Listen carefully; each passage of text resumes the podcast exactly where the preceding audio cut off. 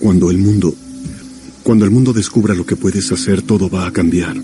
Las creencias, las nociones de lo que significa ser humano cambiará. Viste cómo la mamá de Pete reaccionó, ¿verdad? Estaba asustada, Clark. ¿Por qué? Las personas le temen a lo que no entienden. Tiene razón. Tú eres la respuesta, hijo. Que fuiste enviado por una razón. Los cambios por los que estás pasando, un día los considerarás una bendición y cuando ese día llegue, tendrás que tomar una decisión. La decisión de presentarte con orgullo frente a la raza humana o no.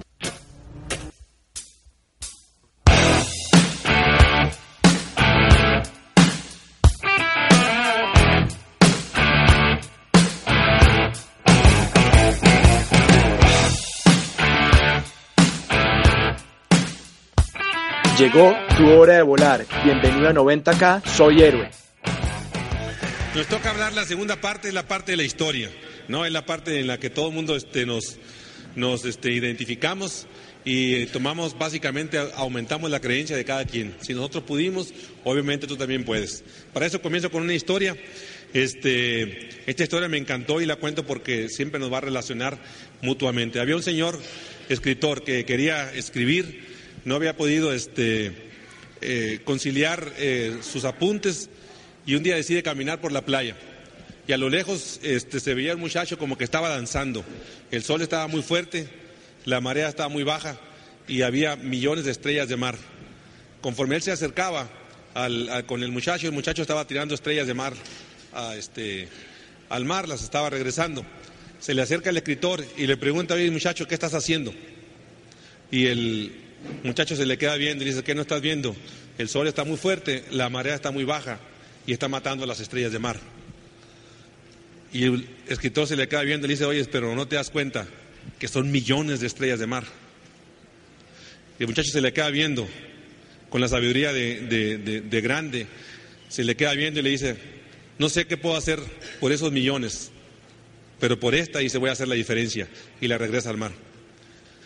El escritor da la vuelta, regresa a su casa, se queda pensando toda la noche en lo que el muchacho le había dicho. Obviamente tremenda lección. Al siguiente día la misma escena. El sol estaba muy fuerte, la marea estaba muy, muy baja y a lo lejos se veía una persona como que estaba danzando y tirando estrellas de mar. Sin decir una sola palabra, el escritor se acerca con él y empieza a tirar estrellas de mar. Con nuestra historia quizás te identifiques y podamos cambiar una estrella de mar podamos tirar una estrella de mar más. Quizás sea uno más el que decida hacer el negocio, quizás sea uno más que decida cambiar la vida de otra persona, o quizás sea uno más que no quiera contaminar. Y solamente ocupamos uno más. Y uno más, uno más, uno más. El negocio está basado eventualmente en uno más, uno más cada mes, uno más. Regularmente la gente no se da cuenta del efecto de la duplicación pero el efecto de la duplicación es enorme. Cristo empezó con 12 y vemos cuántos somos. Así que por ti va la estrella y espero que sea tu, tu estrella de mar. La tiramos para ti.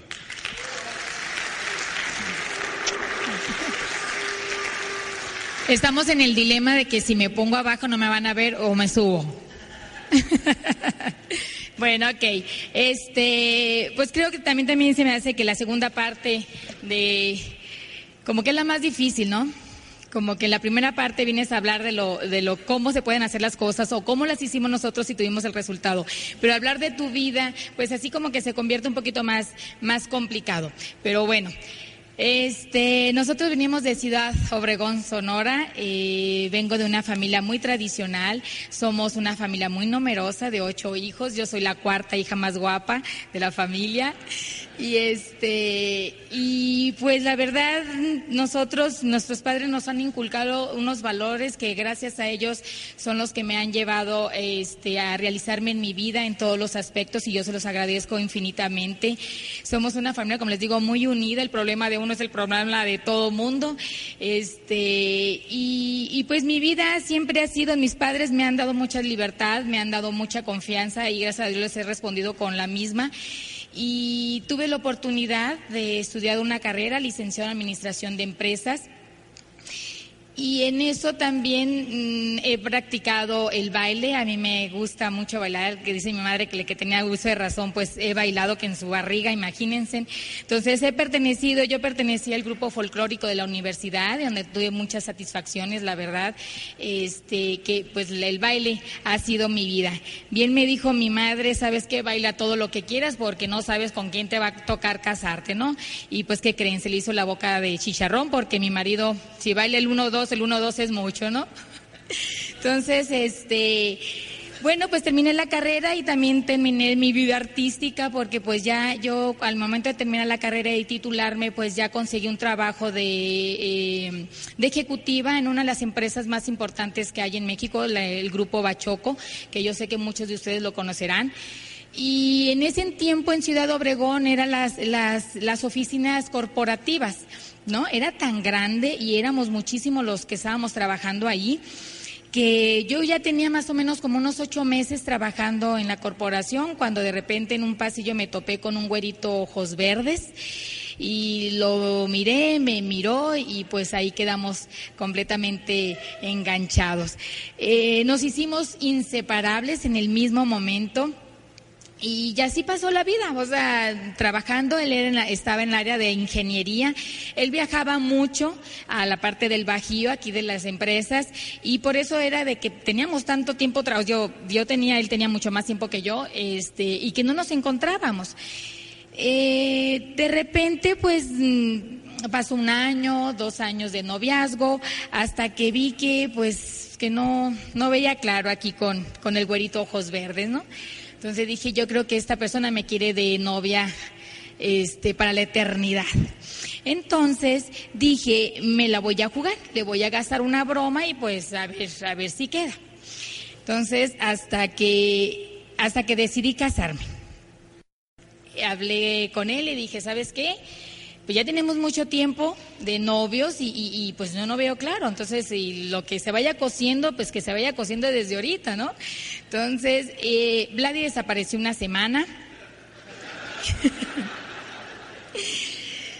Y después pensé, Dios mío, pues yo creo que me colgué con la broma, ¿no? Dije, pues yo nomás quería tirar la pedrada, se la agarraba, qué bueno, y si no, pues no ha pasado nada, otros dos años de novios, no pasa nada, ¿no? A la semana, pues que me habla, me dice, necesito hablar contigo. Y dije, bueno, pues a ver, a ver cómo le hago, ¿no? Mil disculpas de la broma. Y ya cuando nos vimos, pues me dice, este, quiero que te cases conmigo. Entonces dije, yes, sí funcionó la broma. y pues me propuso matrimonio, por supuesto que luego planeé la boda y era la primera que me casaba de mi casa, imagínense, fue un bodón. ¿Y qué te puedo decir? O sea, yo me casé este, con un muchacho guapo, apuesto, muy trabajador, muy, muy respetado en la corporación donde trabajábamos juntos. Me casé con casa, con todo amueblado, con un, surito que me, me regaló de, de, de regalo de bodas, o sea, lo máximo este, que tú te puedas imaginar cuando tú te casas. Y así transcurrió nuestra vida. Yo seguí ejerciendo mi carrera trabajando, decidimos tener familia en el futuro.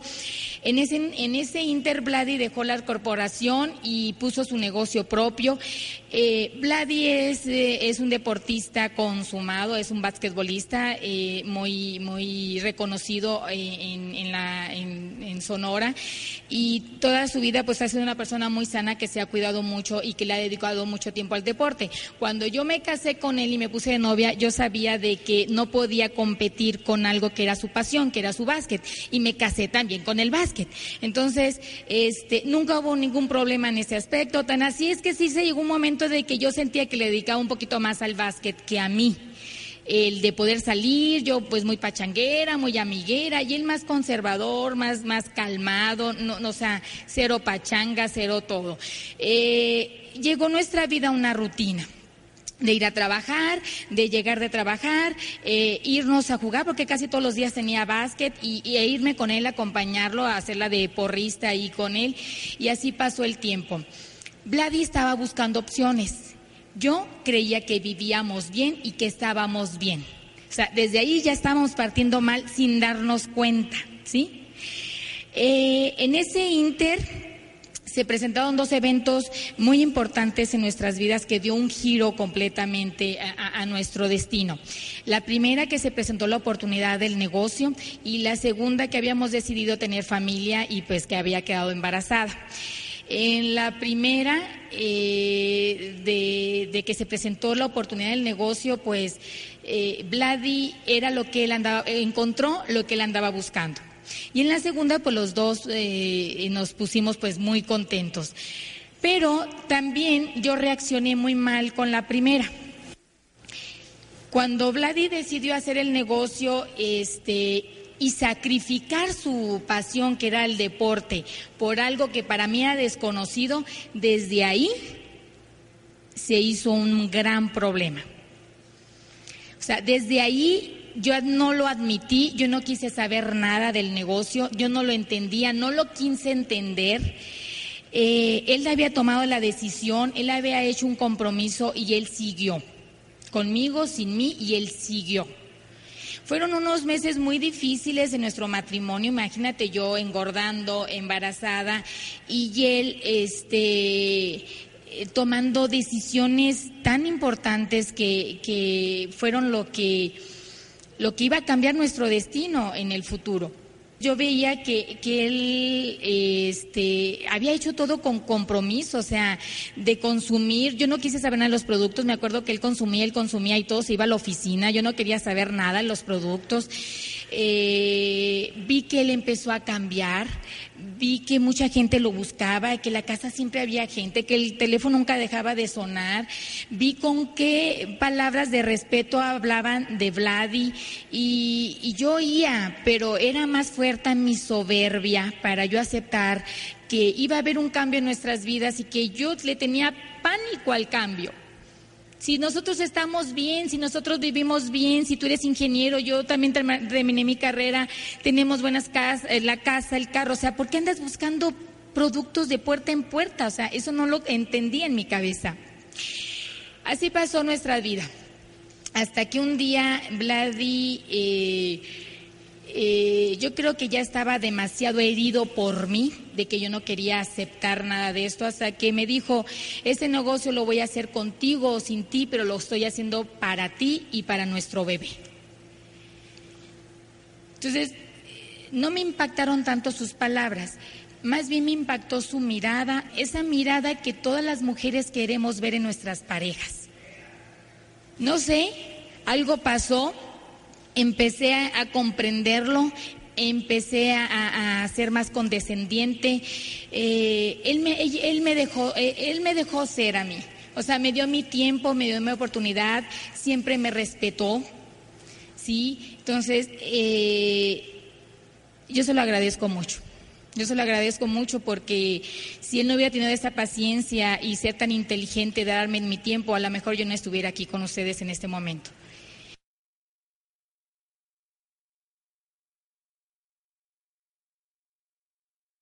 Entonces yo te digo, gracias. Yo te digo, Tú no tienes ningún derecho de quitarle las alas a nadie, y menos a tu pareja, que lo está haciendo bien, que tú sabes que es una persona comprometida, que está trabajando, que está haciendo las cosas correctas, no las cosas que funcionan en ese negocio. Que si te dice que va a llegar un cheque de esto, va a llegar un cheque, que va a haber viajes, que va a haber un cambio en tu vida, que van a salir todos beneficiarios, tu familia, tus hijos, todos. Y que tú sabes que ahí está y que él, si tiene que ir al Open y si viene cansadísimo, bañarse, cambiar el Open al seminario. O sea, a ellos, o sea, lo están haciendo por nosotros. Ahora bien, si tu pareja, ya sea hombre o mujer, son de las personas que se van, que van a un Open y el segundo Open, que hay una pachanga del compadre, ya no van. O que el próximo seminario van y el otro no porque está el juego de las Chivas con el Guadalajara. Perdón, Chivas con el América. Les dije los mismos, ¿no? Entonces, a ese sí, hazle la vida de cuadritos. O sea, ponlo en su lugar, bájalo a la tierra. A ese sí, dile que no esté jugando, que no te juegue el dedo en la boca de que va a hacer cosas por ti y por tu futuro.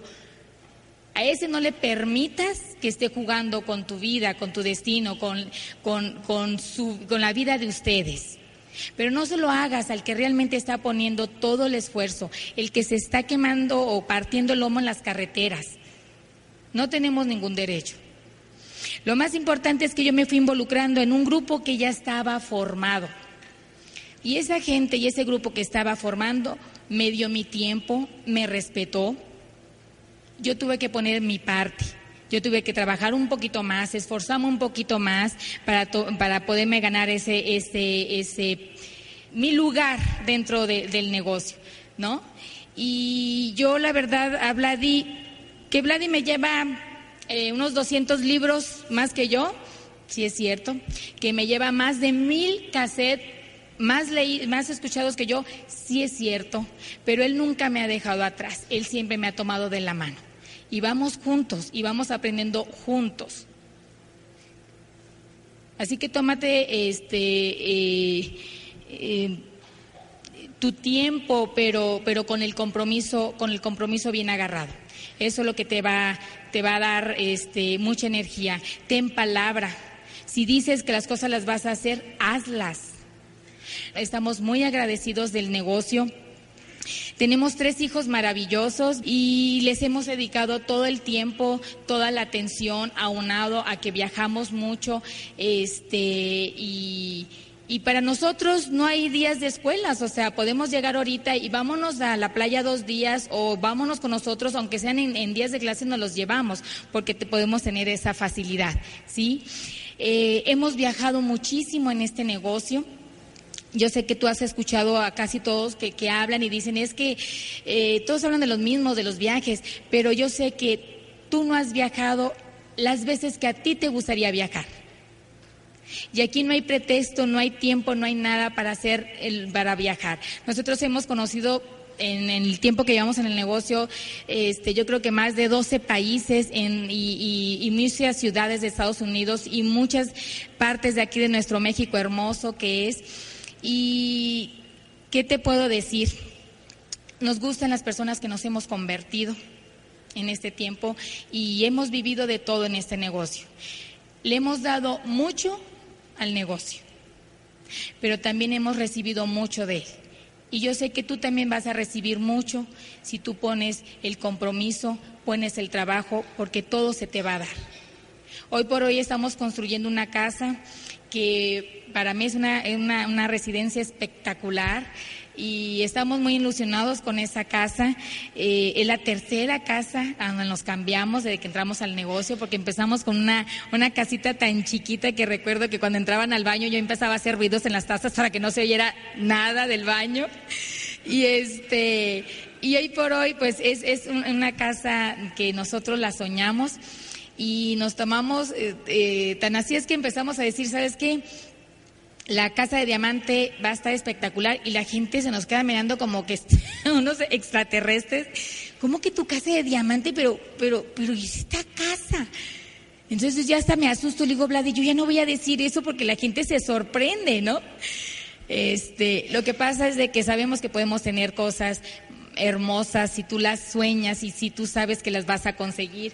Y esa casa, a pesar que está espectacular y donde vamos a tener ese regalo tan especial de ustedes, yo sé que podemos tener cosas mejores. Yo entré al negocio, señores, por tener una casa preciosa, eh, poder viajar y, y poder ayudar a mis padres.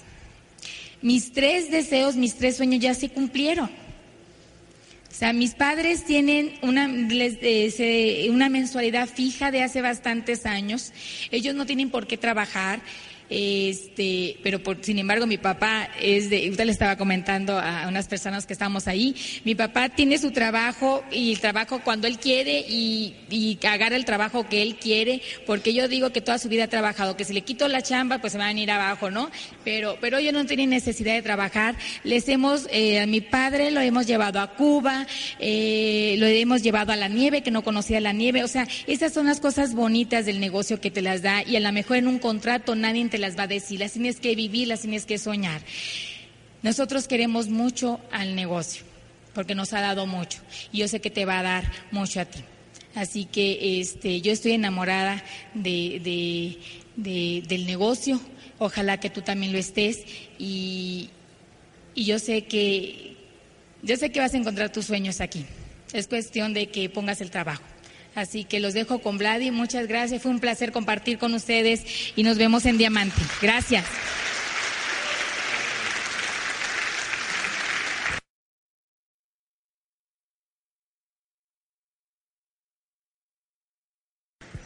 Yo traigo mis apuntes para que no se me olvide mi vida. Bueno, pues ya te darás cuenta que este, a estas alturas, después de escucharnos una hora y pasadita, te darás cuenta que somos del norte, ¿verdad? Sí, somos los roncos. Así que pues somos del norte. Yo soy egresado del Tecnológico de Sonora. Soy ingeniero civil. Fui a la escuela, nunca entré. Tengo título. Me dieron un título por ahí, este, y ahí tengo un título que dice que soy ingeniero. Más sin embargo, hace mucho que no ejerzo, con lo cual, pues, este, pues ya no soy, nomás tengo el título, ¿no? Este, vengo de una, que levante la mano los que vengan de una familia numerosa. Óyeme, son muchos. Bueno, yo también vengo de una familia numerosa, igual que la de mi esposa, somos siete. Cuando digo eso, pues este, eso significa que no estrenamos pantalón, eh, los zapatos se pasaron de generación en generación y este, sí te identificas con eso, hasta los mismos libros fueron pasando de, de mano en mano. Eso es cuando hablamos de una familia numerosa. Yo soy de los menores, así que este, obviamente me pongo a pensar este, por qué mis padres nunca jugaron conmigo. No, este, yo nunca jugué con mi papá al béisbol, nunca salí a comer, nunca salí, o sea, nunca nada, ¿me entiendes? ¿Por qué dices tú, bueno, ¿por qué te, te pones a pensar por qué? Pues éramos siete. Había que trabajar porque tenía que mantener a siete, ¿no? Y obviamente fue víctima de un sistema que él conoció y que mucha gente conoce y que en, la, en el cual mucha gente se encuentra. No, son víctimas de, un sistema, ¿no? Y la idea de esta plática es precisamente que dejes de ser víctima de ese sistema, de ese sistema donde la gente cree que trabajar es, es, es, es lo que te va a dar la libertad. No, hay un libro muy famoso que se llama Piense y hágase rico, de Napoleón Hill. Si no lo has leído, este, olvídate de todo y sale, sale y compra ese libro. Ese libro es famoso. Pero fíjate el título del libro, dice, piense y hágase rico. No dice, no dice trabaje y hágase rico, dice piense y hágase rico. Así que yo, yo crecí con esa creencia de que mi padre me vendió, me dijo, termina una profesión, termina este, una carrera y ya la hiciste, trabájale duro y ya la hiciste. Y yo sorpresa cuando sales de la universidad. Es bien triste, ¿verdad? Es bien triste sales de la universidad y lo primero con lo que te encuentras es ante la adversidad de que existe demasiada oferta de profesionistas y hay poca demanda. Si así no es así. Ilusionado tú con tu profesión de decir, ¿sabes qué? Voy a salir de mi carrera, empiezas a tocar puertas y te das cuenta que lo primero que encuentras es que no hay trabajo. Es bien triste, ¿no? Estás ilusionado en tu... En tu... De hecho, mira, el 88% de los estudiantes profesionistas que terminaron una carrera se dedican a otra actividad de la cual no estudiaron. O sea, tiene el, sistema educativo tiene una falla de un 88%. Está grueso, ¿no? Y muchos de ellos están en Estados Unidos. ¿No? Fuerte. Te piden ahí. Se solicita ingeniero civil que tenga 15 años de experiencia, pero que tenga menos de 20 años. ¿Cómo dices tú? Óyeme, pero ¿cómo? ¿No quieren dar trabajo estos? ¿No? Después de que entré al negocio, leía el libro del Piense y hágase rico. Cada capítulo que leía me salían lágrimas en los ojos. Y yo decía, bueno, ¿por qué el maestro nunca me habló de esto?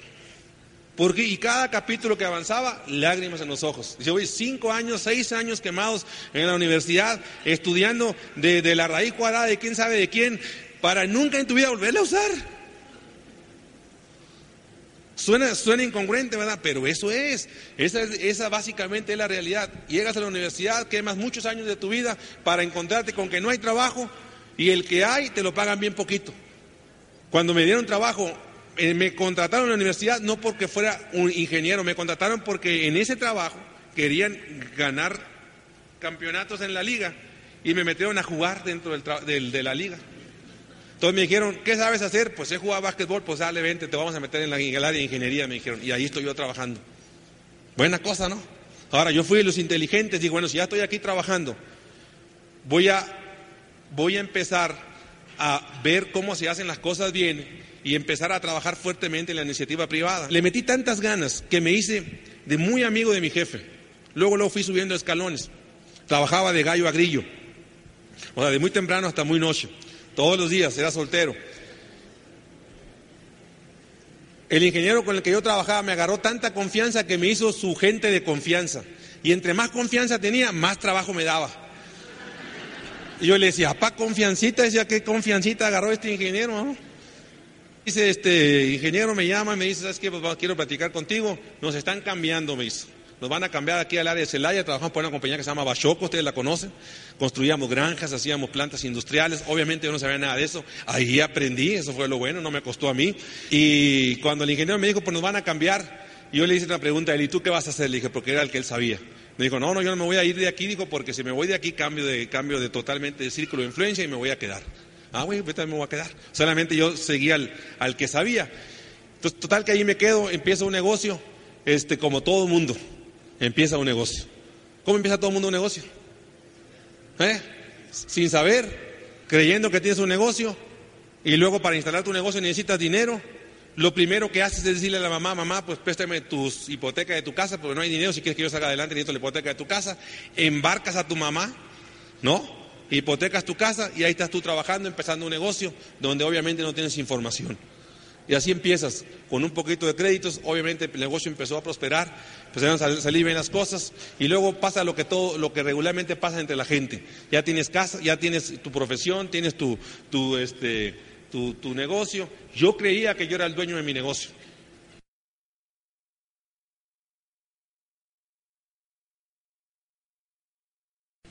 Hasta que no me di cuenta que yo estaba atrapado en mi negocio, que yo era el mejor empleado en mi negocio, era el primero que entraba y el último que salía, era el todólogo, los conocen ustedes, los que hacen de todo, ¿no? Desde que cobran, hacen este, inventarios, desde que corretean empleados, corretean, contratan, todo, o sea, entregas un presupuesto, correteas el presupuesto, supervisas la obra y luego correteas para que te paguen. Los negocios son una maravilla. Cuando vas y cobras, te van, tú entregas tu factura, vas a cobrar y luego luego te pagan. ¿No? Llegas con la factura el viernes y te dicen, aquí está la factura, ¿qué te dicen? No, no, no, vengas el próximo viernes, ahorita no está el contador. Bueno, ah, está bien, el próximo viernes, llega el próximo viernes, sí está el contador, pero ahora no está la chequera. Bien. Ya llega el próximo viernes, ahora sí está el contador, sí está la chequera, pero no está el dueño. Mm. Y si es gobierno, mejor ni te metas. A mí me dicen, oye, que tengo una obra del gobierno, no, ya no quiero trabajar. Oye, pero es que es muy grande, no, no, no quiero trabajar, gracias. Pero es que, no, no quiero, gracias. Ya no, gobierno no quiero nada, o sea, ni, Adiós. Le. Tengo que pasar por miles de firmas y después si sale alguien de ahí, ya después no tengo con quién corretear. Ya perdí mucho dinero ahí vendiéndole al gobierno. Así que yo estaba este, en, esa, en esa área este, trabajando de gallo a grillo y un día alguien este, me explica una oportunidad. Me explica la oportunidad, yo me meto como el borra sin saber a qué me estaba metiendo. La única, el único sentido común que usé es no tengo nada que perder y mucho que ganar. No tengo cero riesgos. Así que me metí. Para eso entonces ya me había casado. O sea, ya me había casado, ya, este, como hizo mi esposa, teníamos casa. Sí, casas vemos, deuda no sabemos. ¿No? Carros vemos, deuda no sabemos. La casa la saqué como la saca todo el mundo. Pedí un préstamo a un banco y compré una casita. Igual, pues si todo el mundo le hace así, yo también voy a hacer igual que todo el mundo. ¿Qué te pasa? Compré mi casa a 30 años, compré un carrito también y pues este, con un autofinanciamiento y ahí estábamos. Un matrimonio empezando con un negocio endeudado, una casa endeudada, un carrito endeudado y tu vida entregada a alguien más. Así que yo estaba buscando una oportunidad, este, entré precisamente porque en eso estaba, buscando una oportunidad. Me reí un poco de la persona que estaba este, contando, los, contando eh, eh, el, el, plan, más sin embargo este, soñé. Y entre risa y risa me preguntó qué haría si tuvieras tiempo y tuvieras dinero. Yo le dije que si tuviera tiempo y tuviera dinero. ¿Qué haría si tuviera tiempo y tuviera dinero? Ah, dije, yo regresaría un poquito lo que la vida me ha dado. Dije, yo pondría una escuelita de básquetbol, compré una casa nueva y así empecé a soñar. Y yo creo que, y, si yo hago una retrospectiva en el pasado, creo que eso fue lo que me, lo que me, lo que me atrapó, me hizo soñar. ¿no? Y me hizo soñar, me metí, este, empezamos a hacer el negocio y las cosas empezaron a funcionar bien. Primera este, negativa que tuve fue yo mismo de la casa de donde me dieron el plan a mi casa, ya me estaba rajando. Yo mismo empecé a decir, oye, pues soy ingeniero, uy, qué bruto soy, ya me agarraron. O sea, no puede ser. O sea, ¿qué voy a hacer? No sé hablar, no sé hablar con nadie, no conozco a nadie, en estoy medio sangrón. Este, no, se me hace que no sirvo yo para eso. Y ahí estaba yo, entonces cuando rumbo a mi casa ya me estaba rajando, ¿no? Y este, y luego tenía que hablarle a la gente, veía el teléfono y hablaba, le daba vueltas al teléfono y decía, le hablaré, le hablaré a alguien, no, no, no, mejor mañana le hablo. Dándole vuelta al teléfono, o sea, sin saber a quién hablarle, sin saber cómo hacerlo. Y luego agarraba el teléfono y sonaba ocupado. Ay, qué bueno ese pum, colgaba desde que estaba ocupado. O sea, estaba luchando contra mis propios miedos, no, estaba luchando contra mí mismo. Ahora le voy y le explico al, plan a mi esposa y haz de cuenta, te voy a platicar la escena, haz de cuenta que le pegó en bolia. Me dejó de hablar como, como cinco o seis meses, me volteaba la cara cada vez que me veía eso. Me hacía así con la cara chueca. Y yo, yo queriéndola convencer y ahora entonces estaban mis miedos, mi esposa contra mí y, este, haciendo el negocio. Decido para hacer, hacer el negocio, decido olvidarme de mi esposa, te paso un secreto que contó Dexter que contó Dexter este, en, un, en, un, en un evento. Dexter dice que cada vez que tú vayas a darle el plan a uno de los dos y que uno de los dos esté negativo, jálalo a un lado. Y si es mujer o es hombre, dile, mira, tu, tu, esposo quiere hacer este negocio y tiene muchas ganas de tener, de tener libertad y de vivir sus sueños, pero sin ti no lo va a poder lograr. Sin tu apoyo no lo va a poder conseguir. Sin tu energía no lo va a poder conseguir. Él sabe que sin ti Él no es nadie. Y pum, te metes. Le pones la edificación y le pasas la pelota a ella y entonces ella entra, pues ahora yo soy la buena. Y entonces es más fácil que te apoye. Y al revés. Qué buen secreto, ¿verdad? Trabajando, trabajando con, el, con el tercero. Así que yo estaba, este, ¿dónde estaba antes de que me interrumpieran? ah, le pegó un bola a mi esposa. Este, nos fuimos a una convención, fuimos solitos unos cuantos, ella no fue, la segunda convención tampoco quiso ir, este, empezamos a hacer el negocio. Y te digo una cosa, yo fui, este, a mí me atrapó la, la convención, la primera convención que fui. O sea, ahí caí. No ocupé más, este, luego, luego me conecté con la persona que estaba hablando. Fueron varias escenas las que pasaron dentro de la convención. Una de ellas era que un español que se llamaba Ángel de la Calle estaba hablando. Y él dijo, Dijo, la diferencia entre tú que estás ahí arriba y yo, dijo, la diferencia entre tú y yo, dijo, son los cassettes que yo he escuchado y los libros que yo he leído. Y dije, oye, si eso de eso se trata, a mí avienta, me lo estaba sin hijos, mi esposa que no me hablaba, pero no tenía una cosa que hacer más que hablar, leer libros, escuchar cassette. Digo, bueno, ni modo, si eso se trata, de eso voy a hacer. Después aprendí una frase que fue poderosa en mí, en mi cambio. Esta frase decía, vivir es aprender. Si no estás aprendiendo, estás muriendo.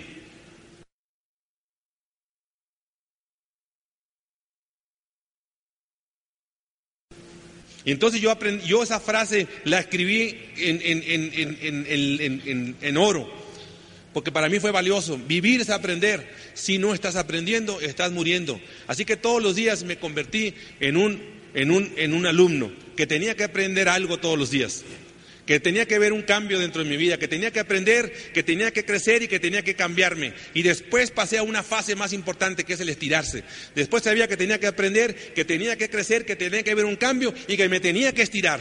En el estiramiento venía el cambio. En aprender, crecer, cambiar y estirarme. Cuando nosotros entrenamos a los niños, tenemos una escuela de básquetbol y entrenamos a los niños y los niños cuando terminan su entrenamiento, el último entrenamiento es estiramiento para que su músculo agarre más elasticidad. Es precisamente la última fase. Aprender, crecer, cambiar y luego estirarte. Aprender, crecer, cambiar. Y la repetición es la madre de toda la habilidad. En todo lo que tú quieras que seas bueno ha sido repetición, repetición, repetición. Una y otra vez lo mismo, una y otra vez, una y otra vez y una y otra vez repetición, repetición, repetición. Si quieres ser bueno hablando, es repetición. Muchos planes, muchos planes, muchos planes. Yo en esa convención salí convencido, con ese sueño salí.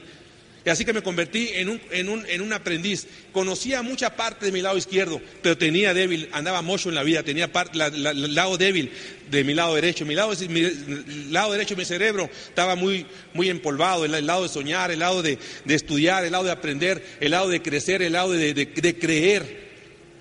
Yo era los que, ingenieros que tenía que decir, a ver, a ver, a mí, a mí, yo tengo que tocar para poder creer. Cuando me dijeron que tenía que creer para poder ver, obviamente eso lo eliminé. A mucho paso, a muchos años después, pude comprender que era importante primero creer para poder ver. Que tienes que soñar para poder conseguir. Pasó muchos años. A mí la fase del sueño yo me la brincaba porque decía, uno no, esa fase del sueño como que no me gusta. Aparte ni, ni, ni creo. Me brinqué también el compromiso y me fui a la lista como un buen técnico que era. Y estuve mucho tiempo atrapado. Un orador una convención fue suficiente para mí.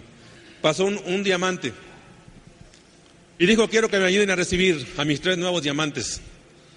Y yo estaba sorprendido en la parte de atrás, porque para entonces ya estábamos en la parte de arriba y no veíamos nada y nos fuimos para atrás del escenario. Y que veo sus tres nuevos diamantes eran sus tres hijos. Y desde entonces me visualicé con tres hijos, como nuevo diamante. Hoy la vida me ha presentado la opción de tener tres hijos. Y todos los días sueño, contados los días, sueño el día en que seamos presentados como nuevos diamantes. Como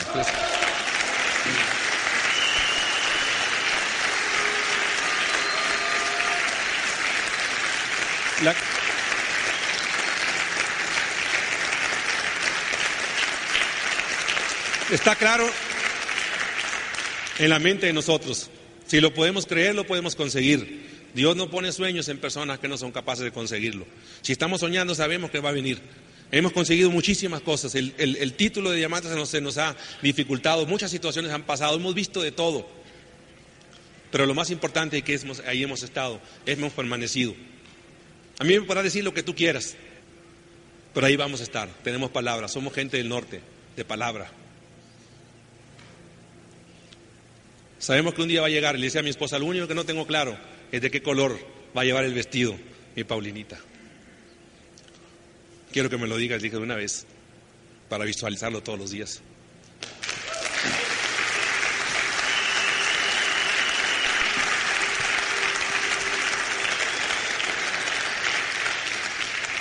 En esa convención salí convencido de que yo quería ser como ellos.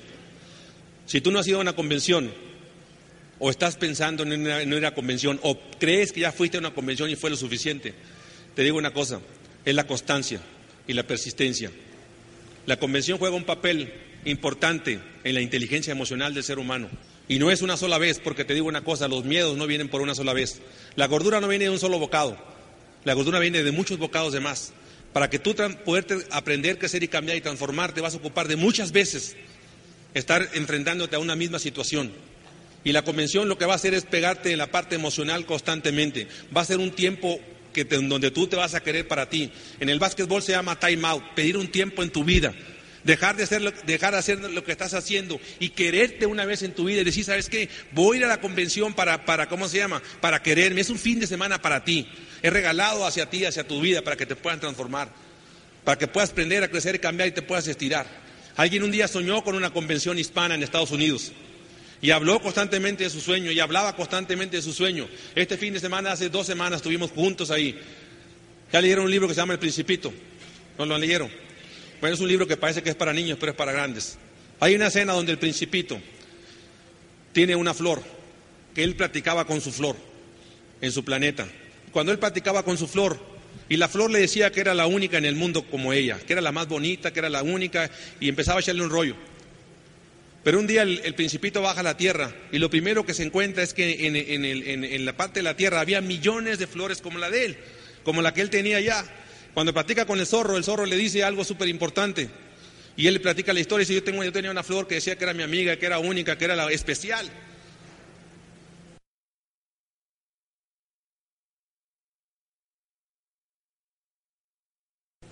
Y resulta que no, que no, que hay millones de, de flores igual que la mía. Dice. Todo el zorro le dice algo bien importante. El zorro le dice, lo que hace importante a tu flor es el tiempo que le has dedicado a regarla, a quererla, a apreciarla, a hacer la amistad con ella. Eso es lo que hace importante a tu flor. Lo que hace importante a tu, a tu flor, a tu negocio, es el tiempo que tú le dedicas, las horas que tú le metes, el tiempo que tú le metes, el tiempo a soñar. Lo que hace importante, quizás puede haber otros negocios que ganen lo mismo que aquí, pero que no tengan lo que tenemos aquí, porque tú le dedicas un tiempo a regarla, a crecer una amistad, a desarrollar. Lo que hace importante a tu negocio es el las horas que tú le dedicas. Lo que hace importante a su negocio son las horas que ustedes le meten. Muchas gracias.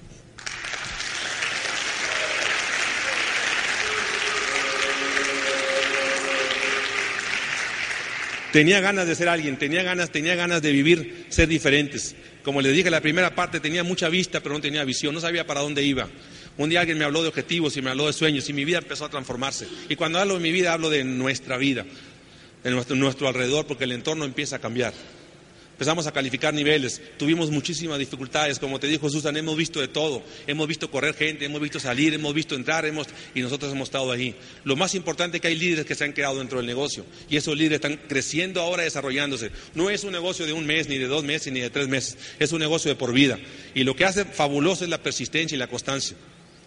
Hay muchos factores que quizás te estén lastimando y no te estás dando cuenta y que te están diciendo tienes que hacer cosas diferentes. Nosotros de las cosas que más hemos ganado es darnos cuenta de la situación. Antes estábamos inconscientes de lo que pasaba y quizás mucho tú también estás inconsciente. Hoy estamos conscientes. Yo antes estaba inconsciente de que no, no, desarrollaba mi matrimonio ni dedicaba tiempo, estaba, o sea, no me daba cuenta. Y luego la gente se pregunta, ¿y por qué se divorcian? Pues, ¿Cómo se van a divorciar si cada quien tiene diferentes sueños, cada quien trabaja diferentes cosas? ¿Sí o no? La gente se pregunta constantemente. Ahora nosotros tenemos el privilegio de poder dedicar tiempo, de tener tiempo para nosotros, de salir. Los viajes nos ayudan mucho porque tenemos cuatro o cinco horas para platicar entre nosotros, ¿no? Estar solos. Y, este, dedicamos, dedicamos tiempo a nuestros hijos, hacemos recuerdos con nuestros hijos. Yo no tuve esa, esa, ese privilegio de poder jugar con papá ni con mamá, porque mamá y papá tenían que trabajar. Aquí estaba un muchacho que no sabía, un ingeniero, enseñando con una nueva información, donde todos los hermanos bloqueándome para que no hiciera este negocio. Yo recibiendo una nueva educación, teniendo nuevos hijos, y hoy dedicándole tiempo a mis hijos, pudiendo desayunar con ellos, pudiendo hacer hockey con ellos, pudiéndoles cambiar los pañales a tus hijos, pudiendo jugar con ellos, pudiendo ver las caricaturas con ellos, pudiendo ver el Rey León con ellos, pudiendo ver la Blancanieves con ellos, poder jugar a la baraja con tus hijos. No sé cuál sea tu vida ni, qué, ni lo que estés buscando. Un día le dicen a una niña que, haga un dibujo de su familia. Y hace el dibujo de su familia y pinta a toda la familia menos al papá. Y va con el papá y, le dice, mira papá, qué buen dibujo, este, me pidieron un dibujo de la familia, mira qué bonito. Y el papá se le queda viendo y dice, pero, ¿y yo dónde estoy? Le dice, pues como tú nunca estás con nosotros, no te considero dentro de la familia, papá. Y eso pasa. ¿No? A veces no hacemos, este, no, nos pasamos con, tiempo de, cantidad. A veces dicen que el tiempo es de calidad. Obviamente es la mentira más grande que ha existido de la gente que no tiene tiempo y dice, oh, es tiempo de calidad, y inventa eso. ¿Verdad? Y dice, oye, es que tiempo de calidad es el tiempo de cantidad y calidad. Tus hijos nunca se van a cansar. Tú puedes jugar todo el día con tus hijos y vas a terminar tú cansado. Y tus hijos, oye, papá, ¿qué vamos a hacer ahora? Porque no hemos hecho nada. Pero, ¿cómo no hemos hecho nada? Ya duérmete, le dices tú. Ya cálmate, por favor, ya duérmete un rato. ¿No les ha pasado? Que no tienen demasiada energía. Yo he jugado con mis niños en el brinca-brinca, correteando con ellos y el brinca-brinca y se te quedan dormidos. O sea, ahí quedan dormidos, brincando. Esa es la maravilla de los niños. Ojalá tú puedas vivir la maravilla de los niños. Un día te cuento un incidente. Un día mi madre va a mi casa cuando teníamos la casa pequeña, teníamos muchísimos amigos. Habíamos tenido el primer hijo que se llamaba Vladimir. Y me pregunta la gente por qué le puse Vladimir, porque soy su papá. Le dije, ¿cómo quieres que le ponga? ¿Eh?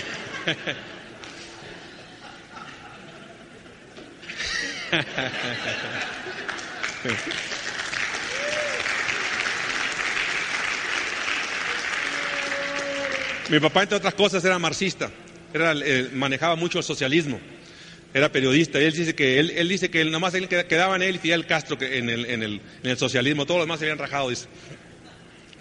Y él hablaba de capitalismo solidario. Cuando le hablaba de capitalismo solidario no me lo podía comprender, ni lo podía entender. Cuando hablamos ya que él ya estaba grande. Y un día estábamos en casa, te digo, y, había cumplido años el, el, hijo más pequeño, el hijo más grande, Vladimir. Y estábamos en casa, en la casa chiquita, y nos habían hecho varios regalos y unos frontales compadres hoy nos habían hecho este, un regalo de una canasta de básquetbol.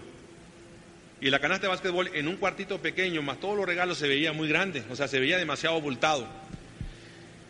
Y entonces mi mamá va a visitarnos y llega a la casa y se asoma a ver el cuartito del niño que estaba muy bien arreglado y todos los regalos que se veían súper exagerados.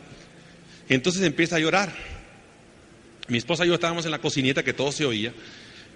Y, este, y me dice, qué raro, tu mamá, tu mamá está llorando. Entonces yo me acerco con mamá y, este, y le digo, este, eh, eh, mamá, ¿qué tienes?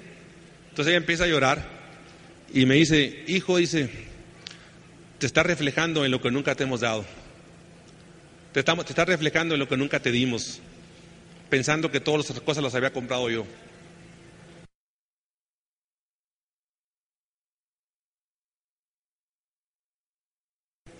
Y yo abracé a mi madre y le dije, madre, en tus circunstancias me diste lo mejor.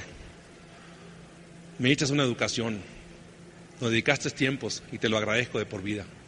Ahora nos toca a nosotros buscar por tu libertad. Ahora nos toca a nosotros pasarte ese sueño. Ahora nos toca a nosotros que tú no tengas que trabajar. ¿Cuántas horas tienes dedicadas a tu madre, tu padre? Piénsalo. Te doy un tiempo para que te caiga. Quizás tú tengas mamá, quizás tengas papá. O a lo mejor ya se te fueron. Lo primero que hacemos cuando tenemos un, un problema, lo primero que hacemos es ir con nuestros papás o con nuestra mamá. Ahí la gente se divorcia y lo primero que hace es ir con mamá y papá, queriendo solucionar el problema con la mamá y el papá. Y tú sabes que Ahora te toca a ti tomar las riendas. Dejarse de ser víctimas de un sistema que ya está atrás. Mientras la vida esté transformándose y haya cambios, tú también puedes cambiar. Si tú no estás cambiando en el cambio, te estás quedando atrás. Te estás quedando totalmente obsoleto. Como te dijo Susan, nuestros sueños han hecho realidad, muchos de ellos. Todavía seguimos soñando, entramos en una etapa de comodidad. Teníamos una casa que a los, a los ojos de todos, a los ojos de mis suegros, a los ojos de todo el mundo, era la mejor casa que podíamos tener pero nosotros nos sentíamos en un estado de confort. Decidimos brincarnos a, un nuevo nivel de casa, decidimos comprar un nuevo nivel de carros y cosas han pasado. Hoy este, yo un día soñé con tener una escuelita de básquetbol, de ser un deportista que le pudiera regresar algo al deporte. Hoy mi sueño se ha hecho realidad, cumplimos siete años. Hoy, este sábado, terminaba el, séptimo año de graduación, 14 temporadas seguidas, sacando niños de la edad de los 4 a los 11 o 12 años. Me entrevistaba un periodista un día y me decía, oye, quizás tú lo hiciste por tu hijo, me dijo. Quizás el sueño de jugar básquetbol lo hiciste por tu hijo. Y yo le dije, tienes toda la razón, lo hice por mi hijo. Pero un sueño, le dije, de alguien, siempre es egoísta. Siempre piensa en uno. Pero te digo una cosa, siempre que uno tiene un sueño, siempre hay gente alrededor que se ve influenciada. A través de ese sueño han salido muchos hijos, muchos, muchas papás que han salido ya becados a nivel secundaria.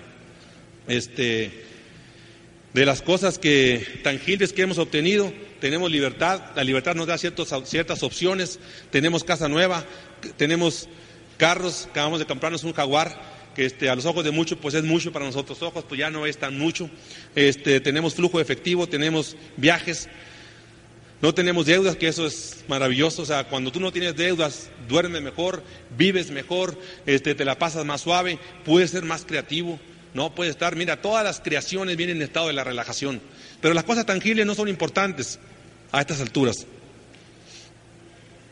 Las más importantes son las cosas intangibles. Y las cosas intangibles, pues tenemos amigos, tenemos una mentalidad de prosperidad, pensamos siempre en la abundancia, estamos este, soñando todos los días, somos mucho más sensibles a ver un perro, a ver un atardecer, a ver el mar, a poder caminar, a poder respirar, a poder este, a sentirnos mejor, poder salir con nuestros hijos. Este, lo más importante es darte cuenta, y eso es bien importante. Pero si evaluáramos todas las cosas, y tú me quisieras recordar por algo, me quisieras recordar por algo, de las cosas tangibles y las cosas intangibles, me gustaría que, nos recordaras por una persona que tiene palabra, nada más. Que diga, ¿sabes qué? Es una persona que tiene palabra, que lo que empieza, lo termina. Y que sabe que si lo vas a seguir, vas a ir, lo vas a seguir y vas a terminar bien. Me han explicado miles de multiniveles y miles de argumentos. Y la gente te dice, oye, que aquí se puede ganar mucho dinero. Yo le digo, mira, olvídate si se gana dinero o no se gana dinero. No es el dinero, es mi palabra. Y mi palabra vale mucho más que el dinero.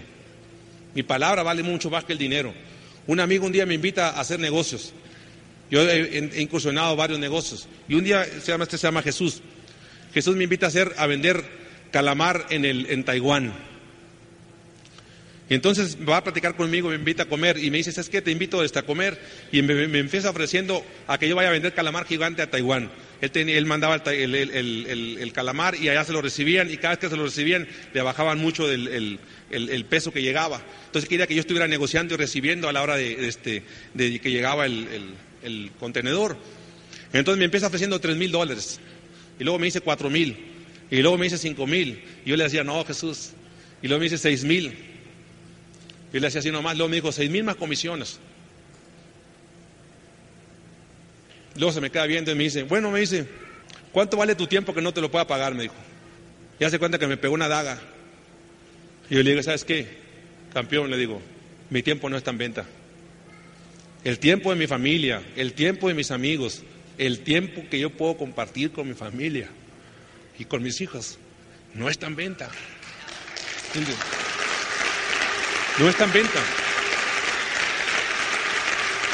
Yo le di, yo leí la palabra a un grupo, leí la palabra a un equipo, y ese equipo me va a ver triunfar, porque a través de nuestro triunfo ellos también van a tener su propio triunfo. Y si alguien se va a rajar y todos se van a rajar, yo sería el último que yo saldría de esa puerta. Pero yo no me voy a rajar porque lo único que quiero que me recuerden no es por mi carro, ni es por mi casa, ni es por mi ropa, ni es por mi dinero.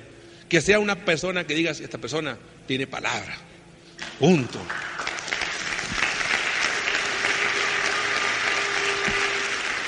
Mucha gente se muere sin soñar y lo único que hacemos es hacerlo soñar, que te des cuenta que las cosas las puedes conseguir. Hay una historia de Mafalda, ponemos un video nosotros en, Hermosillo, donde la Mafalda, conocen a la Mafalda, todo el mundo conoce a la Mafalda. La Mafalda ve que la mamá corre para, para yendo, va y viene todos los días de su casa. Corre a planchar, corre a, cocinar, se va a su trabajo, se regresa y, este, y limpia la casa y atiende a los niños y corre para allá. Y la Mafalda se le quedaba viendo. Y se le acerca a la Mafalda y le hace una pregunta nada más. Le dice, mamá, le dice, ¿qué tú harías si vivieras?